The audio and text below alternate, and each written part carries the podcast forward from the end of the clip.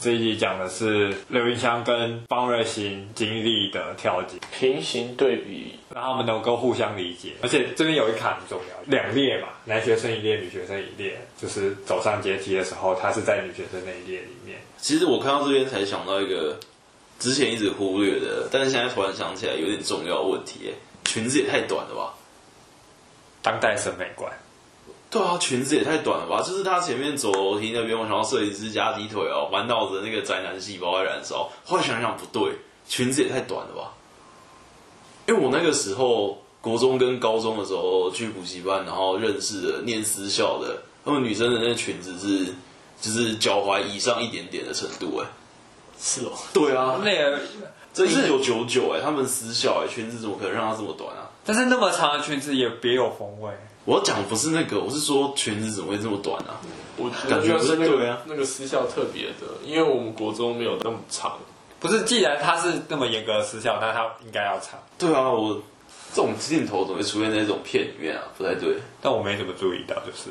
对啊，我一二集的时候也没有什么 care 到这个。我觉得这这集有很多一点点不太对的地方，然后一直在累积、累积、累积。哦。比如说他这边给教官检查书包，然后。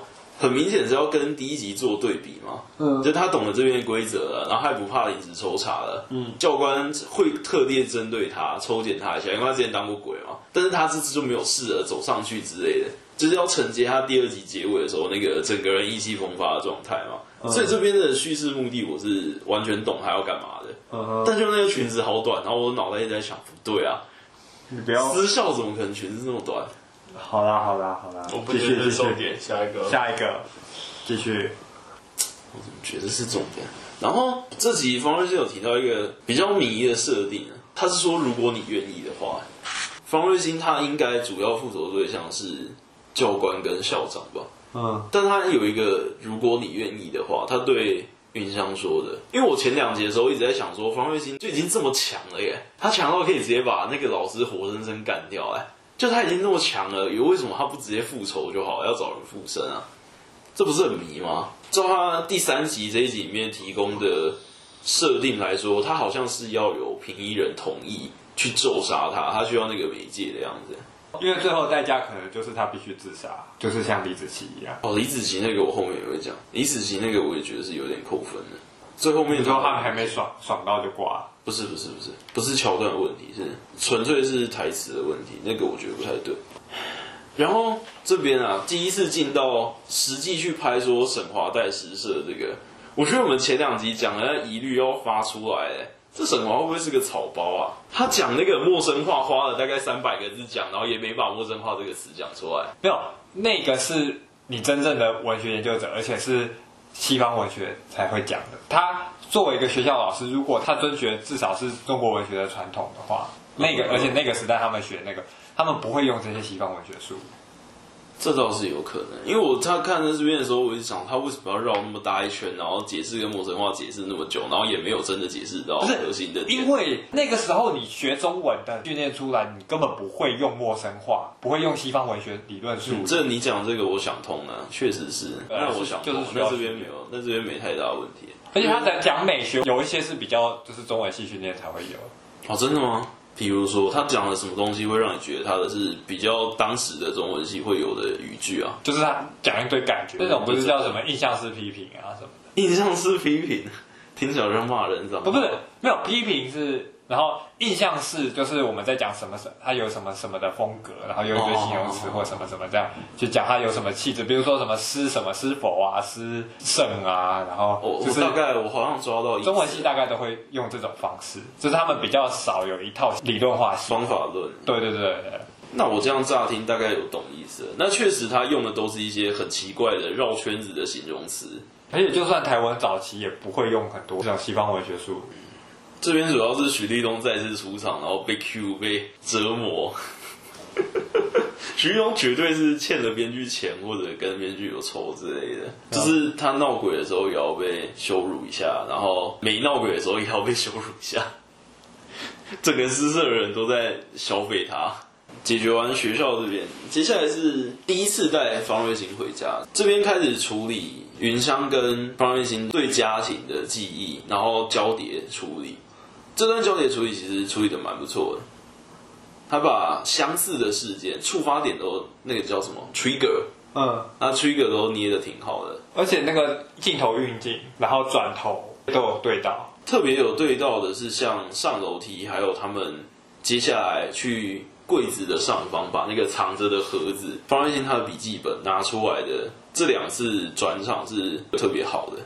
这边有一个他进方瑞欣回忆，主要的切法是靠颜色啦，嗯，啊靠很明显的色温去切以前跟现在，不然的话，其实这一段很容易看起来很凌乱的。靠色温切算聪明的。然后这是我们刚刚看的时候，我就有吐槽的嘛。方瑞欣在家的私服真的太二零二零了啊！对，反而是方瑞欣他第一次跟老师出去文青式约会的时候，那格子洋装反而是很六零年代没有错的感觉。OK，他的父母也是很好，他父母银装设定很棒，还有他们对话方式确实是很像那个六零年代最出戏的东西，就只有方瑞欣这一身，这看起来就是像是我学姐在家会穿的东西的样子。OK。然后学姐的盒子里面有湖滨散记，是超文青的。编剧就把他的这叫什么？就是对于文学的性癖嘛。对对对，某种自己的性癖塞进去。然后这边，嗯，第一次陈文亮完全跟方芮欣同框，然后确实的证明了陈文亮好像是完全没有任何的所谓灵性或者是感应能力，他完全不知道方芮欣就在旁边这件事。嗯，所以。这应该会套用到之后他的全程的设定，就是他是不会直接用所谓宫庙的那种能力来打。对对对对对对对，他需要有其他的切入点来跟这个东西互动。但是他们这边有一个东西我要吐槽，他怎么可能把这个玉佩戴在外面？这是我觉得这一集里面最大的漏洞哎！私校怎么可能？对对对对对对对，私校怎么可能准许你把玉佩这样子戴在外面？因为这一集的关键的触发点。事件关键触发点，第一次是陈文亮看到这个玉佩，然后云香吐槽他说：“你明明就看不到，也感觉不到，对不对？”因为他云香知道方瑞欣就站在旁边。这时候这边出现了一次，就是他第一次看到说：“哎，方瑞欣身上多了一个饰品。”然后第二次关键点再一次出来，然后触发转折事件是最后面他在翻那个之前死掉学姐李子琪的。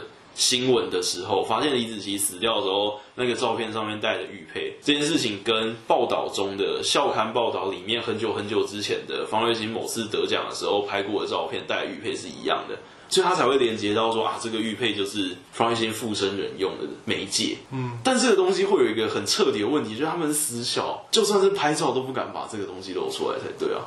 嗯，我觉得这一集最逻辑不通的就是这个玉佩。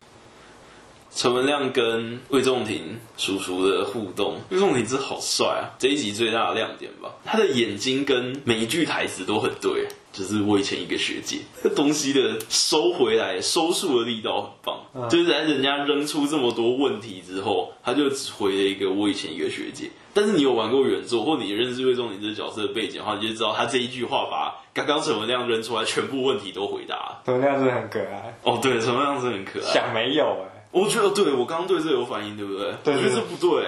嗯，他这集里面想没有三小跟哇靠这几个词都不像陈文亮会讲的，啊。熊博三小跟就是为什么不像？我觉得不对啊，三小他讲三小哎，然后这边想没有也是啊，应该是熊博哎才对啊，就熊博哎才是他的语境里面会用的词吧？转成中文来讲，对，我知道这个东西转成中文来讲，现在会这样用，但我不觉得陈文亮会这样用啊。我没有认识过八加九会用三小的，他们一定是讲沙小哦，而且还会那个沙还要有个破音，那是他们逞凶斗狠的工具之一啊，他绝对不会讲中文三小。你想想看，金銮就就那么几个八加九，他们要怎么逞凶斗狠？骑山猪啊？我不太确定哎，我觉得这个东西他的那个 quick 靠就不该长这样。陈文亮这个角色在前面几集里面，每次拍到他很讨喜、很加分的那个部分，用那这个想没有，还有那个哇靠，我觉得特别扣分。想没有跟哇靠这两个，我确定很扣分。三小那个我要再想一下，我是真的没有听过那个文化族群的人会讲三小，他明明讲三小哦，熊博啦也是啊。自己这种小地方特别多，不过我还是很喜欢魏忠廷这段。然后接下来到在午休偷写时被教官罚半蹲，这个罚半蹲真的是靠背，我也被罚过 N 次半蹲呢。高中的时候，那那你的你的大腿肌肉有没有练好？屁股肌肉有没有练好？没有。看那有屁用啊！哦，那不这就是要帮你健身吗？对啊，就是教官帮你健身啊，他们也会这样讲，他们就是会这样讲。我们以前教官真的会讲这种话。那防疫半蹲在练你身体啊，这个是这一集里面所有的 trigger 里面，我觉得最有召唤力的。这个真的是经验体验过。那个身教组长午休买广播去半蹲，全校都知道你要去半蹲，很干啊。然后我觉得沈华跟白教官在这边的冲突后面应该是会转个方向的。我觉得白教官应该找到攻击沈华的方法。校长在跟沈华吃饭的时候就有讲了，他说就是你惹怒立委女儿生气，然后还跟女学生厮混。那个跟女生的厮混谁讲的？铁定是白教官去打小报告。嗯，所以这个东西他跟云香接触这个东西，可能会之后变成白教官拿来攻击他用的东西。OK，然后这边算是画面上非常明白的提示啊，就是学姐连续瞪着教官跟校长，很明确跟你讲说他要复仇的对象是谁。你看这边，他在教官室被罚的这一段，云香就没有带着那个白鹿玉佩，他有藏起来，或者是没有带着之类的，反正他知道要藏，所以他只会在。就是剧情上需要的时候，突然又拿到外面来带，这就很怪哦。Oh. 就是只会在照片啊，或者是陈文亮刚好问到的时候，他就刚好带在外面。嗯，他带在外面或带在里面的那个反复是很扣分的，就这个 trigger 比较无效。OK，哦，然后这个我可能留最后讲。你说那个老师吗？对，这个我可能要留最后讲，因为那个这算是一整集的都有的小问题。对对哦。你有感觉到吗？按摩那边最明。方瑞欣在对对对困惑的表情，但云香在用眼神向他求助的时候，方瑞欣都会鼓励的点头。但是在云香回应老师，然后老师也回应他的时候，方瑞欣却有显得很有点困惑，不知道自己做的对不对。对啊，就是就是他的毛手毛脚很多哎，这一集，尤其到按摩，这是故意的，我觉得很故意。尤其到按摩那边啊，我觉得是故意的，那绝对是故意的。对比。啊，就是说方芮欣跟张明辉当初的那种行为模式，然后跟现在三十年后沈华这种交往模式完全不一样，所以方芮欣感到困惑。他太有侵略性了吧？嗯，像是之前那个老师，他是被校长跟白教官在老师群中当面批斗，以至于他必须把他的这个转嫁到学生身上。嗯哼，在这边他也是在理想的文学还有教育方针上面遇到了，就是地位政治跟就是他爸爸的那种父亲的权利上的压迫，以至于他要从学生身上寻找替代品。这个替代品的情绪是什么？我我觉得他也是某种程度上把自己的失败转嫁到学生身上，然后但这些转嫁会转化成毛手毛脚的结论吗？我觉得有。不，有可能会，有可能会，就是你会把你的欲望用不同的形式展现出来。然后我觉得他这边很明示了他的这种转化是有问题的，也该被批判。嗯，所以方瑞欣才会在后面一直就是困惑，困惑不知道自己做的对不对。对，确实他在后面一直保持着有点困惑的状态。把方文欣从神教组或教官室救出来之后，这边他有一个是你写的很好哎，作为一个诗社老师，他很多作为很不像老师哎，比如说我们后面他在阅览室里面写诗的时候，沈华很多时候他就是在旁边说好棒，很棒，你好棒之类的，就是他作为一个老师的职能有一点点低耶。你是说他在讲不是对对对对对，我现在在讲我不知道怎么样教文学，对。他是不是不懂怎么教啊？我们虽然刚刚在诗社那边有讨论过一遍，沈华是不是空有理想，然后不知道要怎么？对对对对，我们第二集结尾的时候就有讲了嘛。我们他有没有可能要攻击这个老师？他是空有理想，但自以为热血。但实际上他没有能力做到，我觉得这边就有一点第二次了。嗯，就他一直围在云香旁边，云香每次写诗，包括后来去阅览室啊，他在诗社写，或者他在家里写好诗交给老师看，还有包括第二集云香在班上发表诗的时候，他每一次的心得都是好棒，很棒，我很满意，我不知道该说什么。这基本上就是你能想到对一个诗人最烂的称赞啊。不是啊，但是我很喜欢，也是某种对作品的一个很好的称赞。就是那是真真切切的感情。所以我就说那个东西是小小的未爆弹，我真的不太确定它到底会不会引爆。但至少我觉得它出现第二次了，要寄托给学生的东西，就像我们刚刚猜测，可能转化形式是错的，嗯，所以才会变成那些毛手毛脚。就是这对应到那个云香也是他错把父爱寄托在老师身上，他们两个都是用错误的方式去解决他们自己的内心矛盾或整个焦虑。他这一集里面表现出来的云香期待在老师身上得到的东西，还有老师期待在云香身上得到的东西，都是很矛盾的内心情感，经过很错误的途径延伸跟转化之后，投射到很错误的对象身上，然后得出了这种让你全程看都觉得很不对劲的效果。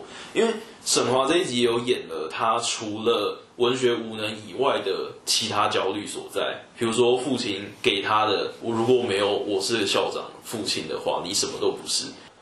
至于到沈华老师跟那个原女儿吃饭这一段，我觉得就算是你遇到一个诗人，然后问他说：“哎、欸，你诗集最近卖如何啊？”这句话基本上是你的诗是分行的散文，差不多等级的。然后他的回答是：“哦，是我觉得诗是不能用商品价值，这也是很非常诗人的回答，完全没有交集啊。”在公三小，这也很写实。吃饭这段戏之后，进入到另外一个我有点小小疑惑的地方。嗯，我很困惑这件事，关于图书馆阅览室，对不对？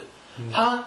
诗社，然后可以给云香公假单，让他白天的正式的课不用上，然后去图书馆阅览室里面就只做写诗这件事。对啊，公假单可以用到这种程度吗？在剧情的目的上，我能够明白说，切分出图书馆阅览室这个东西是很重要的，因为它需要一个新的场地给这两个角色去演私下相处的场地。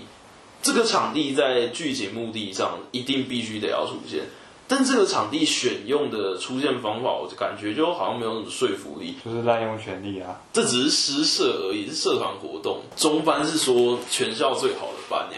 是考试班哎，然后是这种私校，这种氛围的私校哎，就意味着这种理由，真的会让他请公假吗？然后这边有一个小小的提示，算是班长吧，因为云香滥用权力，然后开了公假单不上课这件事情，在班上的其他同学是有碎嘴的，就是妈的有人照啊，了不起哦这样。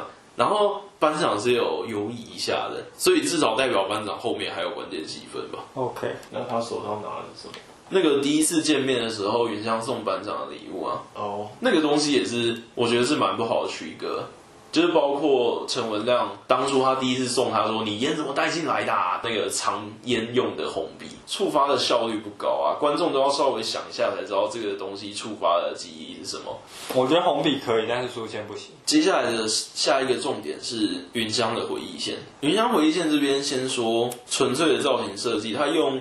发型来区分现在的云香，还有回忆中的云香。我觉得光这个效率就远不如第一次方瑞欣进回忆的时候，用整个场景的色温来切过去现在。观众光是要记住这个发型，需要花一点点时间，然后加上他这边连续跳切不止一次，而且是用妈妈摔碗这种比较惊吓的动作来做。转场的，所以这段进回忆的那个分辨率就远没有前面方瑞欣进回忆的分辨率那么高。接下来就是我们大家都吐槽的，隔天起床之后发现方瑞欣妈妈把要教的比赛用的诗写好了，然 后就这不就左为吗？诗灵王。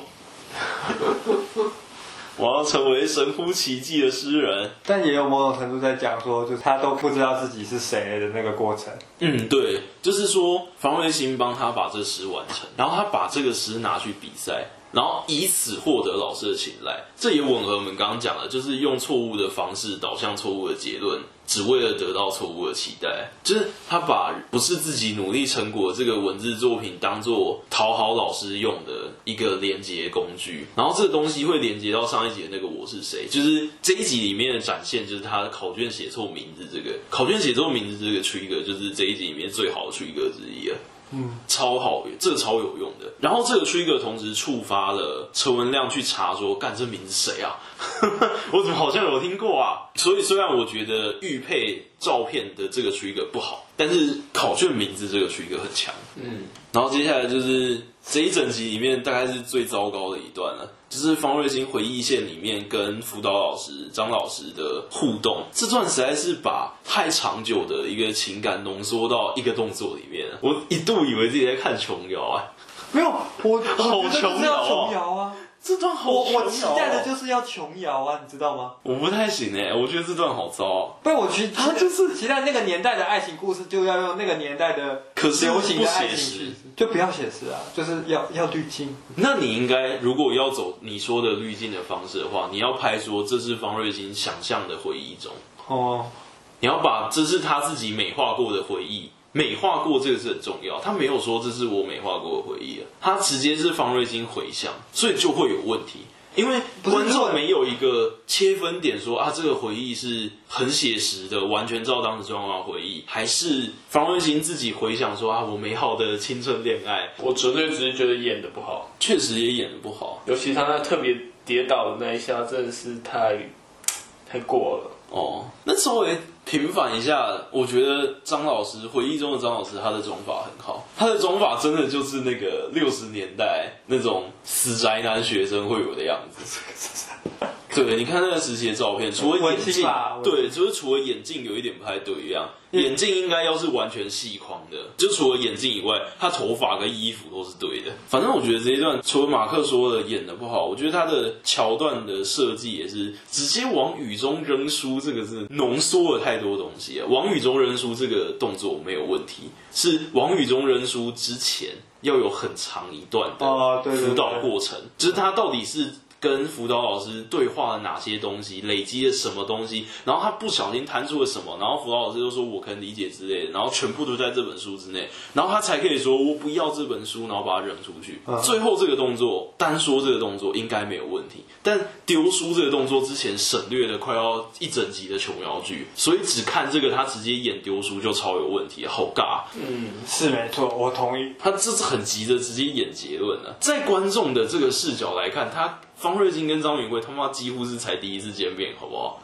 然后他就演了，就是像是琼瑶剧三十集结尾会有的东西动作，中间跳了太大一段，然后观众就会一脸错愕。等一下，你们是很熟吗？怎么就丢书，然后一个从雨中捡什么的？OK，停下来，下一段 再讲这一段，不知道吐槽多久。下一段，再下一段，这边是他处理一个原香自责来自于哪里？这个东西应该算是单亲家庭的孩子都会，很容易拥有的一个心态，就是是不是我不够好，所以爸爸妈妈才会分开。嗯，这个心态应该是很有普适性的，我觉得。嗯，但他的对话设计就是妈妈说：“对啊，那你就应该要。”表现更好一点，这样才能留住爸爸。这种妈妈这个很扭曲的要求，前面也是有点省略一些东西。嗯，云香为什么会在妈妈面前自动说出，就是是不是我不够好？这中间前面要有一大段演出，但是他省略掉了，跟方瑞欣那一段有点像，就是他直接丢结论。不会，我从第一集就看出来他会这样了。我也是从第一集就看得出来他是这种情绪的，但我说的是这一集里面把这个东西。第一次明白，开来讲，就是刘云香有这个自责情节。我觉得现在这边放正好，第一集已经算伏笔，有把它 set up 好了。但是他还是缺少一个触发事件，就是他为什么会在妈妈面前突然主动这么说？要那么细腻也可以啦，但是我觉得已经够好了。嗯，我觉得我自己脑补可以把它串起来。OK OK，我还是持同样。然后接下来就是说。芸香有了这个回忆，想到这个不好回忆，然后回到房间中躺着，和学姐谈心，这段也挺好的。纯粹是我好不喜欢这一卡，哦，因为他们俩床躺的不很舒服吗？不是，就是你让鬼有重量啊。Oh. 他拍出了方瑞欣躺在床上阴影，还有枕头的凹陷呢，这个好差啊！他让鬼有明确的重量感，这一卡从上俯视，这一卡特明显。刚刚侧着睡什么都可以靠特写来闪这个东西，但这卡真的不行，这卡的半身紧，而且是俯视，超级明显的，就是它有一个重量感压下去，它是鬼哎，不能这样，我觉得这好扣分哦，这可能是我整这一整剧里面最不喜欢的一卡，我觉得这个好不行啊。哦，你对现实与虚构，虚构在影像上面应该要区分。对对对对对对对对对对对对 OK，哦，对啊，我觉得这好不行哦。原本方瑞欣学姐一直在旁边，有一种大家都看不到她，然后她一直在旁边怒视着某些人。那个东西是能把方瑞欣这个角色拉开一个很棒的距离的，但到了这一卡，就整个完全不见了。我是觉得这边要拍出你要的效果，经济上也难。更好的是，哦，你说的是技术上不允许，是不是？会有更经济的地方可以这样拍，就是他们两个同时在前半部走上楼梯，一开始是楼梯墙上的镜子照到方瑞欣的脸。要是那一卡先没有那个方瑞欣的脸，因为那镜子超小的，很容易 CGI，、嗯、然后却是照到刘怡香的脸，嗯，那就可以显示说这个鬼，这个是鬼，嗯。但他有些卡就不错啊，像是镜头晃过一个障，中间卡了一个障碍物之后，呃，方芮欣出现。对，他就跟第二集里面妈妈带着刘云香去学校给教官训话那边的那个镜头去刻很像。他用构图来遮角色，做视觉叙刻做得很好。但是他在像刚刚讲的这个俯视镜头这边就处理得很不好，就很明显画面上有他擅长跟超级无敌不擅长的部分。OK。接着的画面是方芮欣在回忆说，就是你如何爱一个人，他讲的就是张老师，然后回忆跟张老师相处时光的事件。这整段回忆其实我也觉得没有什么问题，但是有一个我有一个我不太确定是不是问题的问题，种花这个事件合理吗？感觉好不合理哦。这是在学校里面吧？一九六零年代的私校怎么可能准许老师跟学生这样卿卿我我，在学校里面公然的种花花草草？我不知道，我有点不太确定这是不是问题，但我直观觉得这有问题。他缺乏一个连接，辅导老师和他辅导的有心理问题需要来接受辅导师帮助的案例学生，这样子的关系要怎么连接到他们去学校里面种花花草草？这个中间的过程连接有点弱，让我觉得。这个事件太单独跳出来了，进而让你会被迫检视，因为这个事件比较突兀一点，所以你就会被迫停下来去检视说，既然这个事件那么突兀，我就多看他两眼。你停下来多看他两眼，就会突然意识到好像不太对。你们这样种花对吗？教官不会发飙吗？我是教官，应该会发飙的。总之，这种其实有点小小不太对。然后到了图书馆阅览室这边，算是这一集里面的过半，然后第一次明确方瑞欣显示说。他觉得好像有点跟我记忆中的师生恋不太一样哎。方瑞欣第一次非常明确的说，干得怪怪。因为前面李子琪已经代表就是他完完成了一次轮回，在返校他原原作里面那那个轮回，就是他困在那个校舍里面的轮回，是透过他他在经历那个鬼怪的过程，然后逃离鬼怪的过程，自我发现之后。又选择跳楼，然后重新重新完成这个循环。然后，但是在这个作品里面，他循环的方式是找替死鬼。嗯嗯嗯，就是那如果还保持着原作那个设计的话，他会有上一轮的记忆吗？照原作游戏的玩法，你巡回之后是没有上一轮的记忆，没有，所以你才需要自我寻找。那这边他有上一轮的记忆，他知道李子琪是谁？哦，对，所以他比较像是。李子琪这个复仇媒介，最后旗子没办法用了，那就下一个旗。对我来说倒是耗尽，就是方瑞欣自己也是精神力耗尽，他对他自己是第一个轮回才跳楼的，他把自己的第一次跳楼的这个悲剧一直巡回在他附身的人身上。对，但是这不一定是他主观要求他们去自杀，而是他自己的那个复仇计划，或者是说。他认为的那种成功的方式，帮助他附身的人成功的方式，正是导致他们毁灭的源头。嗯、他自己以为自己是在帮助他们。这边剧集会有一个很重要的点，是他下一集要处理方瑞欣到底是恶意的害这些被附身的人走向尽头的，还是说他一直觉得他就是在帮忙，但是不知道为什么最后他们都会跑去跳楼。所以这会是一个分水岭。对，所以在这部作品应该是他要打破这个轮回，他开始质疑。自己的方法是不是不太对？反正这边是因为老师按摩啦，按摩这个真的比前面的那些毛手毛脚都还要更超过一点。这是方瑞欣第一次对着沈华露出明显的疑惑，对，哈，你在干嘛？那你要不要看前面？就是刘云香她对于被按摩的表情，嗯，他也是有一点点把他想象成是就是对他好。他先是很错愕，然后按摩一小阶段之后，他又再笑一下。没有，我觉得说有一像他的那个心态大概是他不知道这是不是对的。嗯，但总而言之，现在先这样，他有一点开心。这个跟很多被性骚扰或或甚至是性侵害的那种，就是把这种理解为一个长辈对自己的善意。对，就是受害者会在大脑中有一种自我保护机制。对对对对，他在脑中会有经过一个转化，然后去理解成平常长辈和你的相处模式，然后你会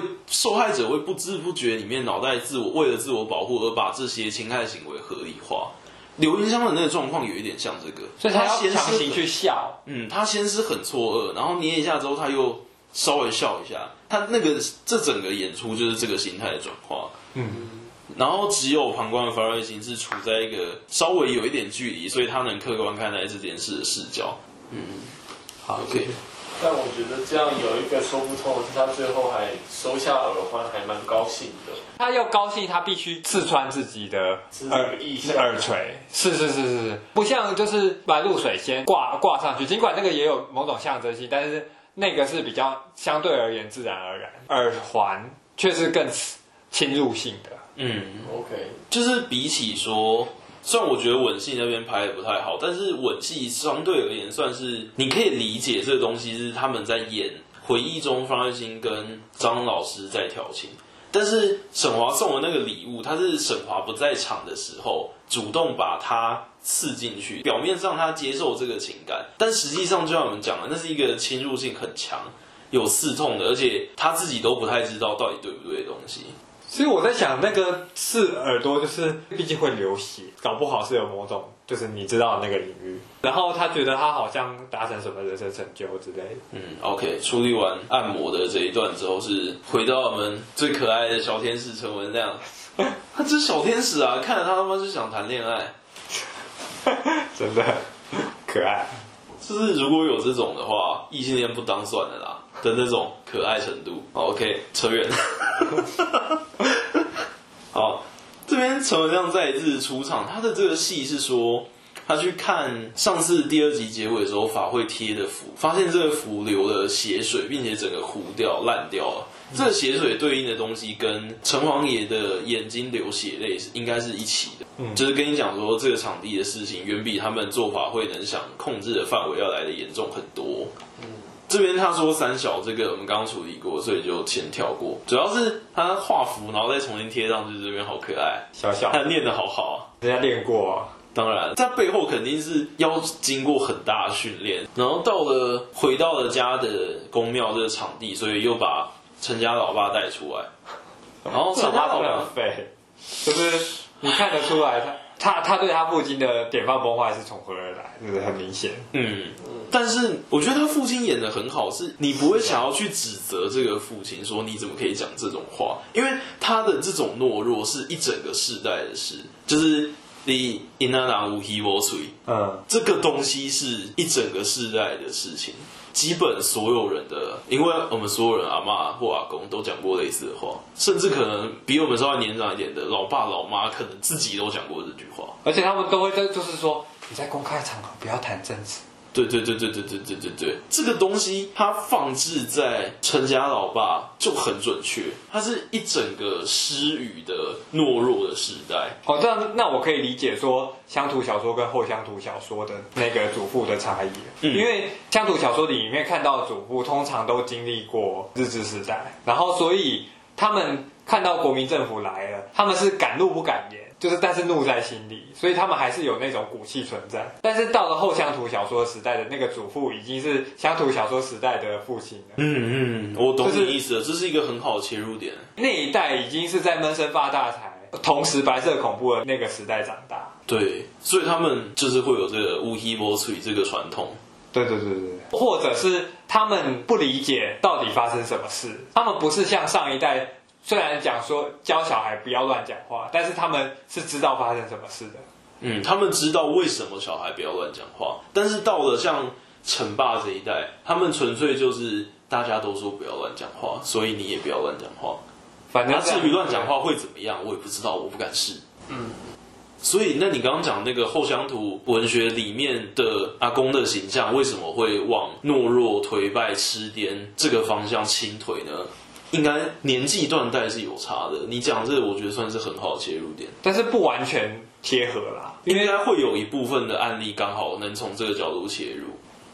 然后沈华宇校长父亲吃饭这段，我有一个小小的，可能算碎嘴吧，有点吹毛求疵了，就是如果校长真的那么不在乎，他一直在否定儿子的文学不能干大事，要他去认识立委啊，要他去建立人脉，然后。接触政治，你要去经营学校，要经营的好的话，你要努力的这个方向。他一直否定儿子的文学方面的努力，但他又为了云香入围全国青年诗文投稿奖之类的东西，所以他暂时饶过诗社。我觉得有一点点矛盾，就是如果他那么否定文学这东西没有价值的话，云香得奖怎么会是他饶过诗社的理由呢？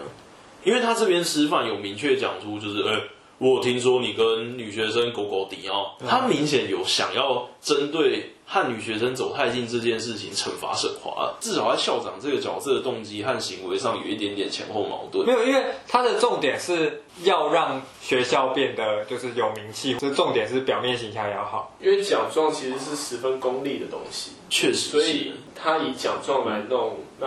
校长以功利的方式觉得好啦，这个饶过你，我是觉得完全可以接受。好，那可能我想太多，但我觉得这是其中一个矛盾，可能在未来会发展。嗯，接下来唯一一次离开了金銮的景，这应该是这一整个故事里面第一次离开金銮吧？诗人的很文青的新书发表会，所以二十年前就是这样吗？二十年前他们穿的，然后然后这个我也稍微有一咪咪疑虑，哎。他这个我不确定啊，二十年前总觉得时代感有那么一点点脱线了。他的摆设还有每一位其他人的穿着什么都有一点点太现代，然后二十年前又没有远到说你没办法想象，所以我不太确定这到底对还不对。直观上会觉得好像不对，但仔细想想，我们也没有太明确的证据。我觉得只是因为我们的时间感崩坏。对对对对对，可能是就我们这个世代。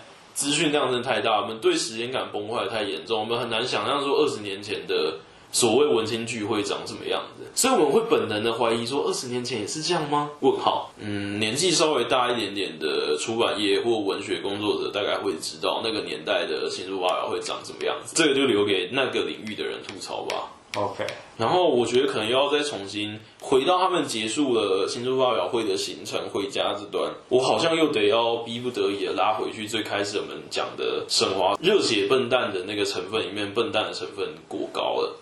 那热血是为了掩饰他的笨蛋吗？对，热血是为了掩饰他的笨蛋。我觉得我现在觉得是这样。云香获得了一个这么棒的全国性质的诗的奖，然后他带云香去给各路人马认识，然后他带他去这个场合，就为了说，哎，他乘客的作者，他乘客的作者，刮胡我学生，他把云江当成一个 credit 在用。是啊，是啊。他把云江当成自己在这种文青社交场合里面的 credit 在用，但他还毛手毛脚，哎，太笨了吧？怎么敢？没有，我我觉得很合理啊。哦，要讲很合理，可能也很合理，就是那种男人就是会这样。不是，你看多少作家界大佬都是这个样子，搞不清楚人际之间的界限，然后一堆 KY，然后就是自尊感那么强。我们我们看剧会觉得这段好不合理哦，不合逻辑。但你想一下现实案例，又觉得好像也没有。超多的，超多这种大作家，每个都蠢到爆。形式。逻辑跟三岁小孩一样，然后觉得自己屌到不行啊！我觉得这个再拉到批判就没有建设性。我纯粹是讲说这一段沈华里面他诉说的他想要追求的理想和他的手段，他的目的跟手段割裂好严重。他自己以为的那个目的，应该真的就是笨蛋。嗯，哎，他应该对自己的笨蛋有自知之明，有很大的自知之明。对，很可怜，这种角色很可怜，就像我们一样，就是我们已经过了。就是当你写到某个年纪，你就会发现自己其实没有才华，然后自己其实没有创作能力，自己其实对文字的掌握速度远比其他人慢。然后你看同年代的人都在干嘛，我们在干嘛之类。所以你说沈华这角色背负的那个悲伤，我们也不是不能同理，但就是他想要到达的目的，让老爸认同他，跟他所采取的手段，把云香当成一个 credit 带去公众场合晃啊晃，然后一直对他毛手毛脚，他的手段跟目的之间有很严重的割裂。我倒不觉得他是为了要让他老爸认同他，嗯，我觉得他最主要的就只是喜欢诗而已。最主要的是希望他培育出来的这些学生能创作好诗，然后这个好诗会放在他的回忆上，甚至不会觉得这样而已。我觉得他就只是个很高兴到处去推荐而已。嗯，哦，你觉得你看这段觉得功底性没有那么强？没有，我觉得很强，我觉得有点强，因为那个老爸对他造成阴影是。从小到大，然后以至于他想要不接受老爸功利思想，我也可以靠文学生存下去。久而久之，文学变成了他的避风港，甚至变成了他的目的。然后变成他拿来逃避自我无能的一个借口。哦，尽管现在的目的可能已经不纯粹是为了要获得老爸认同，但是最开始他的需求出的目的地是这个，是原初是这样，但他可能渐渐转化成就是对文学纯粹的迷恋，就是对垃圾桶有信任感啊。就是说太宰治的那个，就是他对垃圾桶有一种信任感。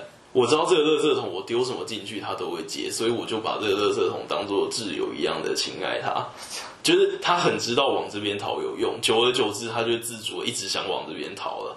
哦，因为剧中云香也一直没有直接跟他点头接受追求之类。我知道在这个剧情里面，他铁定不会演他到底接不接受这件事，但是也因为他的故事的氛围不会让云香直接点头或摇头，所以。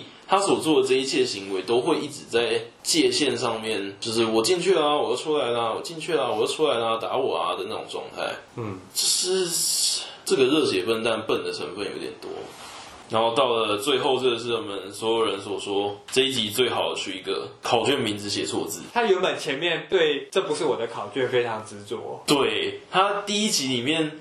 很坚持，有一个触发点跟这个东西刚好形成映衬，是说他之前对于考试用成绩表现自己这件事，很传统知识教育里面会有的学生的考试逻辑，他是完全在这个逻辑里面生存的正常学生。但到了这边，他已经被方卫星附身具体的影响，已经让他迷失到会写错名字了。所以这个东西的力道很好。卫医院，金短卫医院，他好像在看你，又好像没在看。对，我就想要讲这个，我就你你很懂我的意思，我就想要称赞这个，我就觉得这一集里面演的特别好的陈文亮，陈文亮他老爸，还有一个就是魏仲廷，魏仲廷他的那个眼睛啊，一直不知道盯在哪里，但是又盯得很用力，但他要讲话的时候又会回头对着你讲，然后他的眉头并不是完全皱在一起，但是又皱着，然后他的侧边的那个很油头的那个半刘海又把他的脸遮着一个。还蛮好的阴影，他的那种那个游移感，很不确定的，很不安的，很棒。我想象中一个就是经历了迫害，然后被迫妥协，好不容易闷了好久之后才能出狱，然后出狱之后居然知道说，当初跟他一起被抓的张老师们都没了，然后就这样子在金銮山中这样憋屈的过了三十年，这样子一个背景下，三十年后的魏忠廷会有的就该是这个样子。